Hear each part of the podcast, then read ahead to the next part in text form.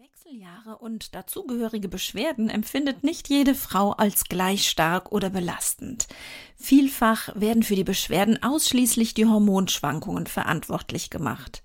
Was allerdings die eigene Lebenssituation oder auch kulturelle Einflüsse mit deinen Beschwerden zu tun haben und ob du diese selber beeinflussen kannst, das klären wir heute. Interessant für dich? Dann geht's jetzt los.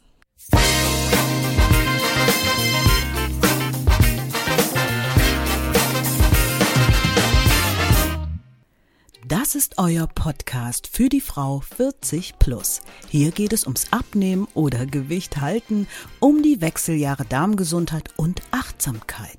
Und damit herzlich willkommen zum Podcast Die, die Menobitch mit der Webapothekerin Linda Venent.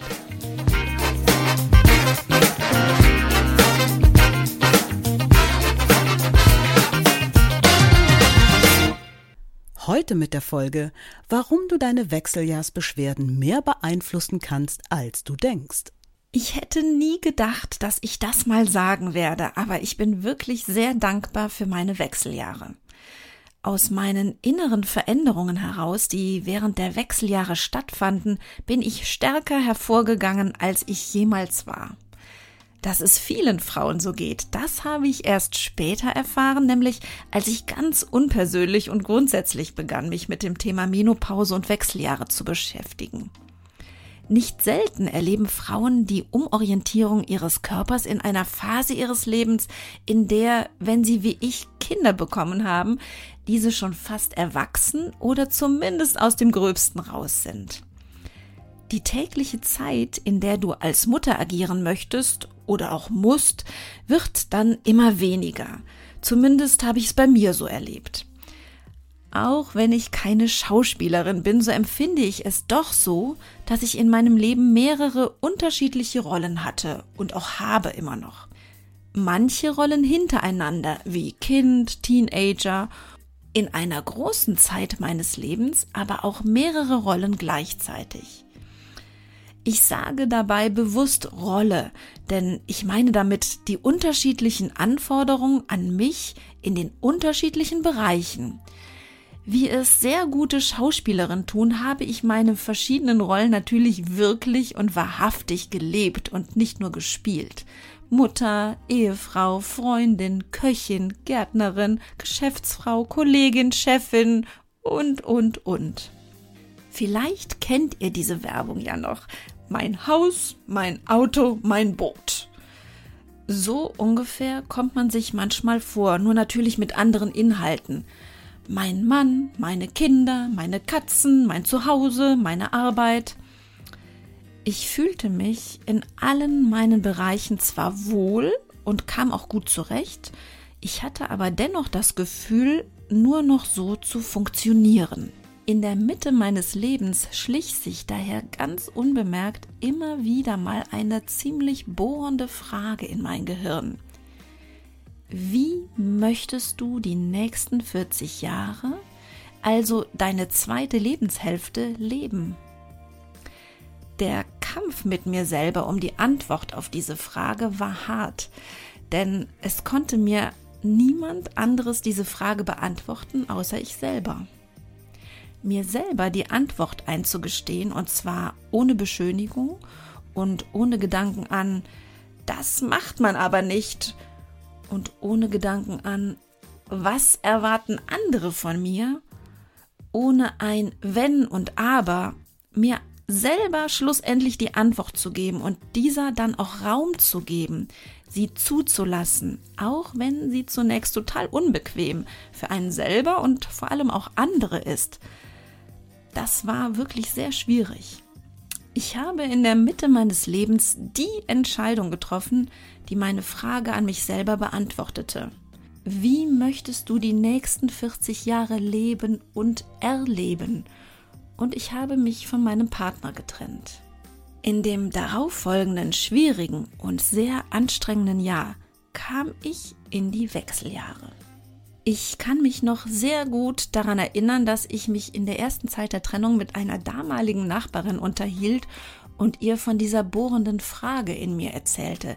Wie möchte ich, wie möchtest du in den nächsten 40 Jahren leben? Ihren Gesichtsausdruck werde ich, glaube ich, mein ganzes Leben nicht mehr vergessen. Eine Mischung aus größtem Verstehen gepaart mit totaler Resignation. Ein angefangener Satz von ihr mit Ja, wenn es danach geht, dann müsste ich mm, und dann einen Abbruch mit Aber nee, das geht ja nicht und endlose Diskussionen über was geht, was erwartet wird, was okay ist oder aber was auch tatsächlich glücklich macht. Damals habe ich mir versprochen und geschworen, dass ich mich lediglich nur noch mit Menschen auseinandersetze, die genauso wie ich vom Leben ein klein wenig mehr erwarten und nicht nur einer gesellschaftlichen Norm entsprechen möchten. Das hört sich jetzt vielleicht etwas abgehoben an mit der gesellschaftlichen Norm, aber ich möchte dir erklären, was ich damit meine. Zurück erst einmal zu meinen Wechseljahren. Viele Male habe ich mich in den letzten Jahren gefragt, was war zuerst?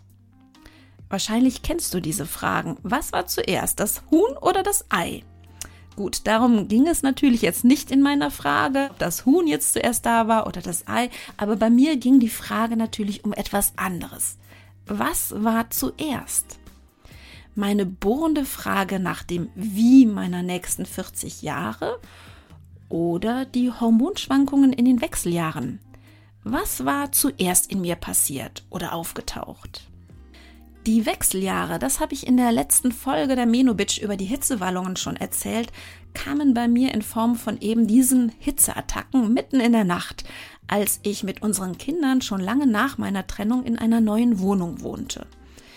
Da ich immer sehr sensibel auf äußere Umstände wie anderes Essen, im Urlaub sein oder innerer Stress mit meiner Monatsblutung reagiert hatte, zweifelte ich am Anfang, ob dies wirklich die Wechseljahre seien meiner Frauenärztin stellte ich damals dann diese Fragen. Konnte es sein, dass ich durch den psychischen Stress, den eine Trennung immer mit sich bringt, in die Wechseljahre gekommen war? Oder hatte ich die Zweifel über meine zweite Lebenshälfte überhaupt erst aufgrund dieser Hormonschwankungen bekommen? Ich war schließlich erst Anfang 40, da erwartet man nicht unbedingt schon die Wechseljahre. Meine Frauenärztin, die bei mir einen Hormonstatus und weitere Untersuchungen machte, um meiner körperlichen Verfassung auf den Grund zu gehen, bestätigte mir zunächst meine Vermutung. Es war zwar sehr früh, aber ja, ich war mittendrin in der Menopause. Und sie bestätigte weiter, dass der innere Stress den Beginn der Wechseljahre ausgelöst haben könnte. Das Merkwürdige daran war allerdings für mich, bis auf die Tatsache, dass ich in dieser Phase meines Lebens sehr viel zu regeln hatte, störte mich das eigentlich gar nicht, dass ich in die Wechseljahre kam. Mir ging es so gut wie nie zuvor. Ich fühlte mich befreit, körperlich und seelisch, und das war manchmal vielleicht schon ein wenig beängstigend für andere, nicht für mich selber ich dir aber erzähle, was in meinem Leben passierte oder ich für mich entdeckte, möchte ich noch einen kleinen Blick auf die verschiedenen Kulturen werfen, in denen es die unterschiedlichsten Sichtweisen auf die Wechseljahre gibt. Denn ich passe mit meiner Sicht auf das Leben und meiner Sicht auf die Wechseljahre nicht wirklich in die Werte und Regeln unserer deutschen christlich-patriarchalen Gesellschaft. Hier wird doch oft Menstruation als Krankheit verstanden, Menstruation als Tabuthema, verschämt, totgeschwiegen, die Frau als die Gebärende angesehen. Aber dann in den Wechseljahren mit dem Verlust der Gebärfähigkeit wird sie in der Gesellschaft als etwas nicht mehr Ganzes oder einfach nur Altes, in die Jahre gekommenes oder Gebrauchtes betrachtet. Mein absolutes Aha-Erlebnis hierzu ist das Buch von Sabine Hamm und Ursula Meiners. Wechseljahre, Abschied und Neubeginn. Der Fokus geht in diesem Buch, wie bei mir, auf den Neubeginn und nicht auf einen Verlust oder auf die Angst für mögliche Beschwerden. Wunderbar wird uns hier noch einmal ins Gedächtnis gerufen, dass es nur ein paar hundert Jahre her ist, dass die Menschen in Bezug auf die Wechseljahre von einer totalen Unwissenheit beherrscht wurden. Der sogenannte böse Blick menstruierender Frauen vergiftete demnach andere Menschen. Oder die Frauen vergifteten sich sogar selber in der Menopause, da das giftige Blut nun im Innersten blieb. Es ist immer schon in unserem Leben so gewesen, dass Unwissenheit und Unsicherheit im Umgang mit Situationen oder Begebenheiten unseren Blick meist auf etwas Negatives lenkt und einen schönen und unverkrampften Umgang mit den Dingen nicht möglich macht. Wie viel unverkrampfter ist es da in manch anderer Kultur in Bezug auf die Menopause und davon sollten wir Frauen und natürlich auch Männer in Europa uns eine große Scheibe abschneiden. Bei allem, was natürlich sonst auch schon einmal sehr zu hinterfragen ist in anderen Kulturen in Bezug auf das Frauenbild. Alleine die Tatsache, dass der Verlust der Menstruation, also die Menopause, eine höhere Wertschätzung mit sich bringen könnte, davon können wir in Europa nur träumen. Oder es eben mit unserer eigenen Einstellung zu den Wechseljahren selber anpacken. Bereits auf meiner Reise nach Sansibar konnte ich erfahren, dass Frauen zwar die Menopause dort kennen, aber nichts mit unserem Bild über die Wechseljahre anfangen können. Frauen jenseits der Menstruation gelten dort als die weisen Frauen, zu denen man geht, um sich einen Rat zu holen. Die Frau erlangt dort eine höhere Stellung in der Gesellschaft. So auch in vielen anderen fernöstlichen, afrikanischen und indischen Kulturen. Die Wechseljahre eine Zeit, auf die Frau sich freuen kann. Eine Zeit mit mehr Freiräumen, mehr Wertschätzung und mehr Rechten in der Gesellschaft. Natürlich haben Frauen in den verschiedensten Kulturen grundsätzlich überall einen unterschiedlichen Stellenwert in ihrer Gesellschaft und ich möchte nichts schönen oder verherrlichen. Dennoch, wie entstehen diese Unterschiedlichkeiten in Bezug auf die Wechseljahre? Bei meinen Nachforschungen bin ich auf einen wunderbaren Artikel aus dem Jahr 1994 von Regina Röhring im Taz-Archiv gestoßen. Sie berichtet von der Studie von Sonja McKinley aus dem Jahr 1991, die über die Wechseljahresbeschwerden der japanischen Frauen geht. In Japan gab es lange gar keinen Begriff für die bei uns unter Wechseljahresbeschwerden bekannten Befindlichkeiten und der heutige zugeordnete Begriff Konenki wurde eher mit dem Altern der Frauen gleichgesetzt. Erst unter dem Einfluss der deutschen Pharmaindustrie. Und hier empfinde ich tatsächlich als Apothekerin ein absolutes Fremdschämen, entwickelte sich um die Jahrhundertwende der Begriff in eine andere Richtung und Japanerinnen fingen an, über Hitzewallungen zu klagen. Das muss man sich so vorstellen. Nur weil es Medikamente für oder gegen etwas gab, wussten die japanischen Frauen erst, was ihnen fehlen könnte. Ähnliches erleben übrigens viele meiner Kunden auch beim Lesen der Nebenwirkungen von Arzneimitteln. Erst mit der Vorstellung und der Vision, dass etwas sein oder passieren könnte, passiert es auch. Wie man diese Möglichkeit der Visualisierung von Dingen ins Positive für sein Leben nutzen oder Negatives in Positives wenden kann für sich, darum geht es übrigens in der nächsten Folge der Menobitch. Ich freue mich, wenn du dann dabei bist. Zurück zu den japanischen Frauen.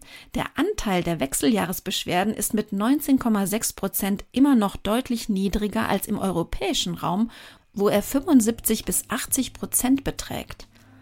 Vermutet werden wie so oft Unterschiede in der Ernährungsweise und natürlich auch die unterschiedliche Lebensweise und Einstellung zum Leben. Die Sichtweise der japanischen Medizin finde ich dabei äußerst interessant. Nicht die Störungen einzelner Organe sind den Krankheiten zuzuschreiben, sondern hier gibt es wie vielfach im asiatischen Raum einen ganzheitlicheren Ansatz. Energieflüsse bedingen Erkrankungen. So können die nachlassenden Energieflüsse im Alter finde ich auch bei uns viel besser zur Erklärung von Beschwerden herangezogen werden, statt nur die Veränderung durch Hormonwerte. Dementsprechend ist das Ausbleiben des monatlichen Blut- und somit auch Energieverlustes ein Geschenk für die japanischen Frauen, den alternden Körper und die Energieflüsse positiv zu unterstützen. Auch über den Stellenwert der Wechseljahre bei türkischen Frauen wird in diesem Artikel berichtet. Das hat mich allerdings sehr betroffen gemacht. Hier wird der Menstruation eine ganz andere Aufgabe zugeschrieben. Es ist die Aufgabe der Reinigung nicht nur von körpereigenen, sondern von körperfremden, also zum Beispiel auch Spermien. Um diese Reinigungsfähigkeit so lange wie möglich zu behalten, werden die Wechseljahre laut des Artikels von türkischen Frauen so weit wie möglich nach hinten verschoben. Der Status der türkischen Frau in der Gesellschaft ist hierbei zusätzlich für das Wohlbefinden von großer Bedeutung. Mehr zu dem Artikel könnt ihr in meinen Shownotes auf meiner Website unter der Rubrik Podcast oder auch auf die webapothekerin.de slash show lesen. Auch ein anderer Artikel in der Apothekenumschau Ausgabe 5 vom Jahre 2008 berichtet von einer Berliner Studie der Gesundheitswissenschaftlerin Professorin Teda Borde mit türkischstämmigen, deutschen und asiatischstämmigen Frauen in Deutschland. Das Ergebnis?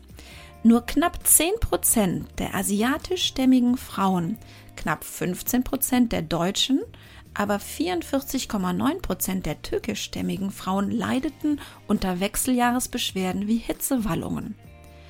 Dies wird auf die kulturellen Hintergründe und damit auf die verschiedenen gesellschaftlichen und kulturellen Sichtweisen auf die Wechseljahre zurückgeführt.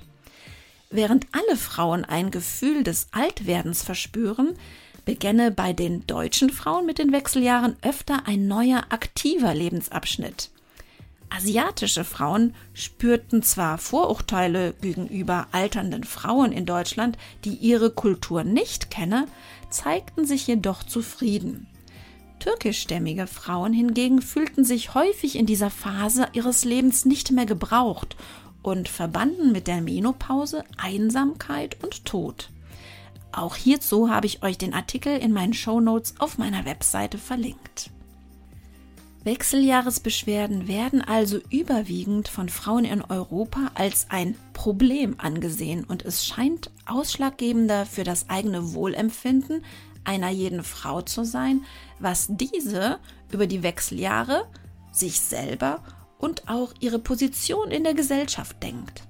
Negative Einflüsse sind vor allem zu finden bei einem sehr traditionellen Rollenverständnis in der Gesellschaft, bei geschiedenen oder alleinlebenden Frauen, bei Frauen mit einem schlechten körperlichen und auch psychischen Gesundheitszustand, bei einer negativen Einstellung zu sich selber und zu dem eigenen Körper, bei einem hohen Stresslevel und bei einer negativen Einstellung zum Altern und zur Menopause. Also alles eine Frage der Einstellung? Natürlich ist die Denkweise über die Wechseljahre gesellschaftlich und kulturell geprägt und wird zusätzlich extrem von der pharmazeutischen Industrie befeuert. Wir Frauen bekommen regelrecht vorgebetet, wie wir uns in der Menopause fühlen und was wir dagegen einzunehmen haben. Dennoch hat es doch bis zu einem gewissen Grad scheinbar jede Frau selber in der Hand, ob sie die gesellschaftlichen und kulturellen Ansichten, die über ihren eigenen Körper bestehen oder aufgestellt werden, auch selber teilt, ob sie mit sich und ihrer Lebenssituation im Reinen ist oder etwas an ihrer Einstellung zu den gesellschaftlich vorgegebenen Normen der Selbstliebe, dem Umgang mit ihrem Körper und der Rolle in ihrem Leben ändern möchte, ändern will und auch ändern kann. Heute weiß man, dass die sogenannten Wechseljahresbeschwerden, bei denen es sich nicht um Hitzewallungen handelt, meist gar keine Beschwerden sind, bei denen es sich um reine Folgen von Hormonschwankungen handelt. Vielmehr reagieren wir Frauen nämlich mit Stimmungsschwankungen, depressiven Verstimmungen, Schlafstörungen instinktiv in der Mitte unseres Lebens auf unsere Lebenssituationen. Denn unsere Stimmungsschwankungen ist oft definierbar oder begründbar. Sie richtet sich, wenn man die Frauen befragt, gegen bestimmte Personen oder Situationen und ist nicht eben durchweg unbegründet oder eine bloße Laune der Natur oder der Hormone, wie es gerne beschrieben wird. Es hängt also vor allem von der jeweiligen Lebenssituation, den akzeptierten oder nicht akzeptierten Traditionen und unserer eigenen Einstellung ab, wie wir unsere Wechseljahre wahrnehmen. Denn Studien berichten von beschwerdefreien Verläufen bei Frauen mit befriedigender Berufstätigkeit und positiver Lebensgestaltung. An US-Studien über Zuwanderinnen in Amerika konnte man andererseits auch noch zeigen, dass asiatische Frauen, die ihre traditionellen in amerikanische Lebensweisen eintauschten, wesentlich vermehrt in ihrem neuen Umfeld unter Wechseljahresbeschwerden litten. Wer von euch mehr zu diesen kulturellen Unterschieden lesen möchte, dem kann ich nur noch mal das Buch Wechseljahre, Abschied und Neubeginn empfehlen, um eure Sichtweise auf diese Zeit zu erweitern. Ich habe dies an meinem eigenen Körper übrigens genauso empfunden. Meine Frage nach dem Wie für die nächsten 40 Jahre und meine Trennung passierten nicht aufgrund meiner Wechseljahre oder Hormonschwankungen. Es passierte auch bei mir einfach in der Mitte meines Lebens, in einer Zeit, in der ich, wie auch viele andere Frauen, mein Leben noch einmal neu betrachtete, handelte und eine völlig neue Energie in mir kennenlernte. Woher kommt diese Energie? Wieso schaffen es so viele Frauen in der Mitte ihres Lebens intuitiv einmal auf ihre Stimme zu hören, die sie vorher vielleicht auf die Seite geschoben hätten, weil doch alles ganz gut funktioniert? Wieso reicht dies plötzlich nicht mehr zu funktionieren? Eine chemische oder physiologische Begründung hierfür wäre die Testosterondominanz, die unweigerlich bei dem in den Wechseljahren sinkenden Östrogenspiegeln auftreten kann.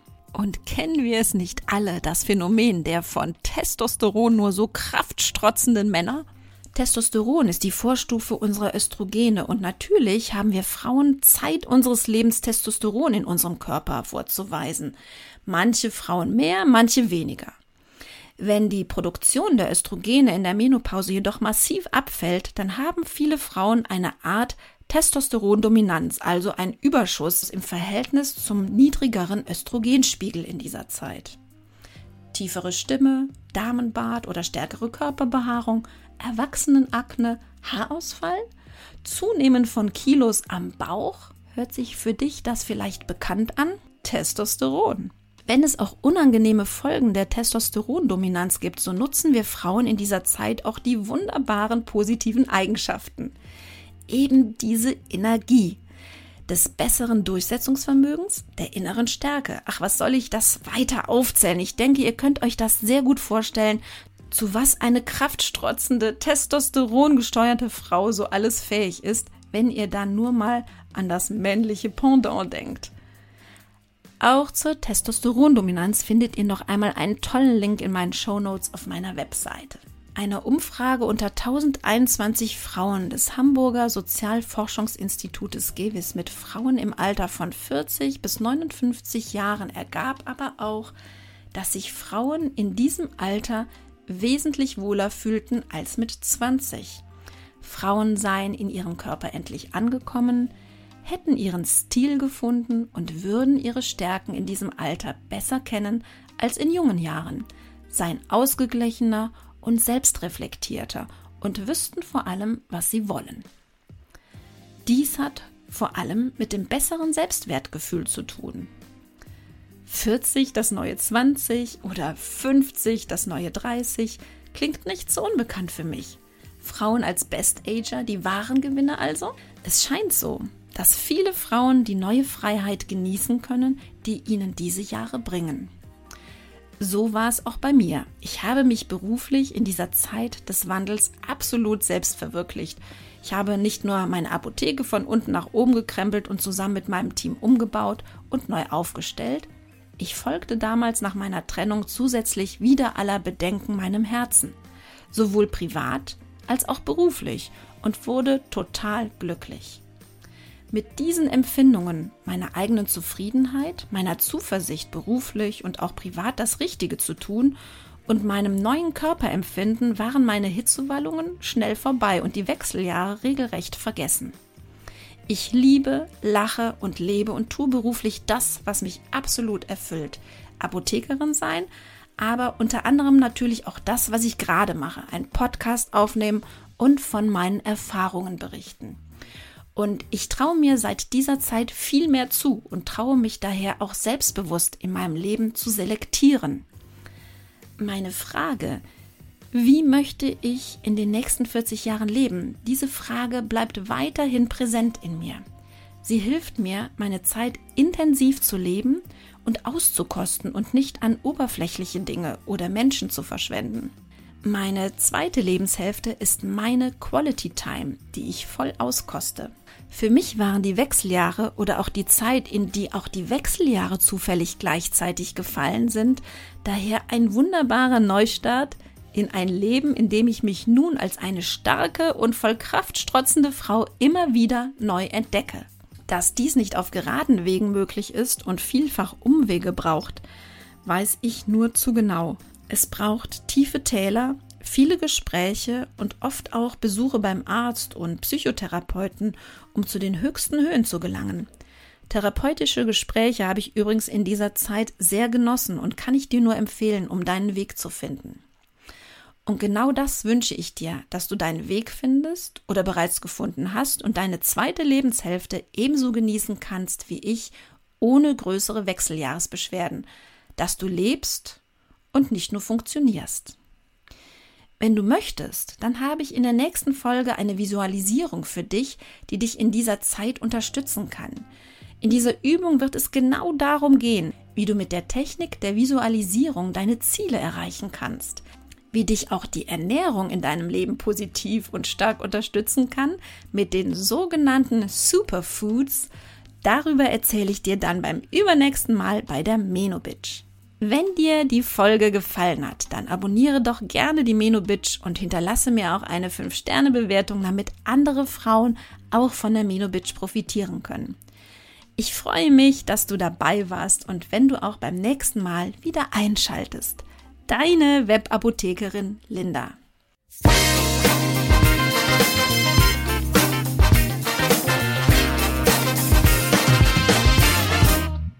Das war der Podcast Die Menobitch. Fortsetzung folgt.